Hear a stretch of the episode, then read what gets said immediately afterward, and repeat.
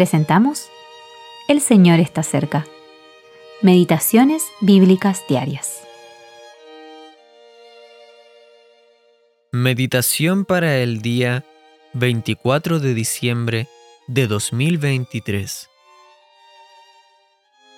Jacob engendró a José, marido de María, de la cual nació Jesús, llamado el Cristo.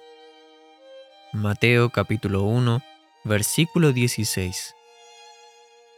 Entonces María dijo, He aquí la sierva del Señor, hágase conmigo conforme a tu palabra. Lucas capítulo 1 versículo 38. La llegada de Emanuel. Cuando Eva concibió a su primogénito, ella debió pensar que este era el Mesías prometido, el vástago que aplastaría la cabeza de la serpiente. Génesis capítulo 3 versículo 15. Al nombrarlo Caín, que significa adquisición, ella dijo, Por voluntad de Jehová he adquirido varón. Génesis capítulo 4 versículo 1. Pronto se dio cuenta de que Caín no era la descendencia de la que Dios había hablado, y confesó su error llamando a su segundo hijo Abel, que significa vanidad. Cuando llegó el tiempo señalado por Dios, unos cuatro mil años después, el Mesías nació de la Virgen. Isaías capítulo 7 versículo 14, cumpliendo así la promesa que Dios le hizo a Eva en relación con su simiente. María fue la más bendecida de todas las mujeres, pues se convirtió en la madre del Mesías. En muchos sentidos, es un ejemplo y un estímulo para todos los creyentes, hombres, mujeres, jóvenes y niños. No debemos hacer de ella un ídolo ni convertirla en algo que no es.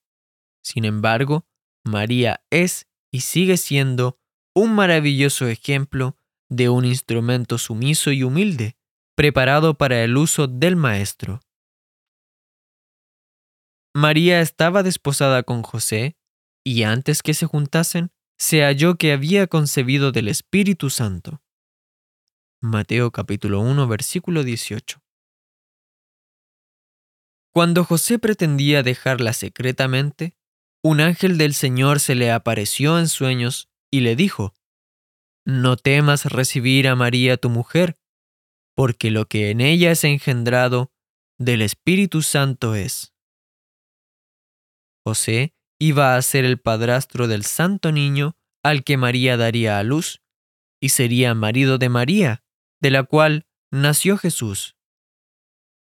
El ángel del Señor le había dicho, María dará a luz un hijo, y llamará su nombre Jesús, porque él salvará a su pueblo de sus pecados.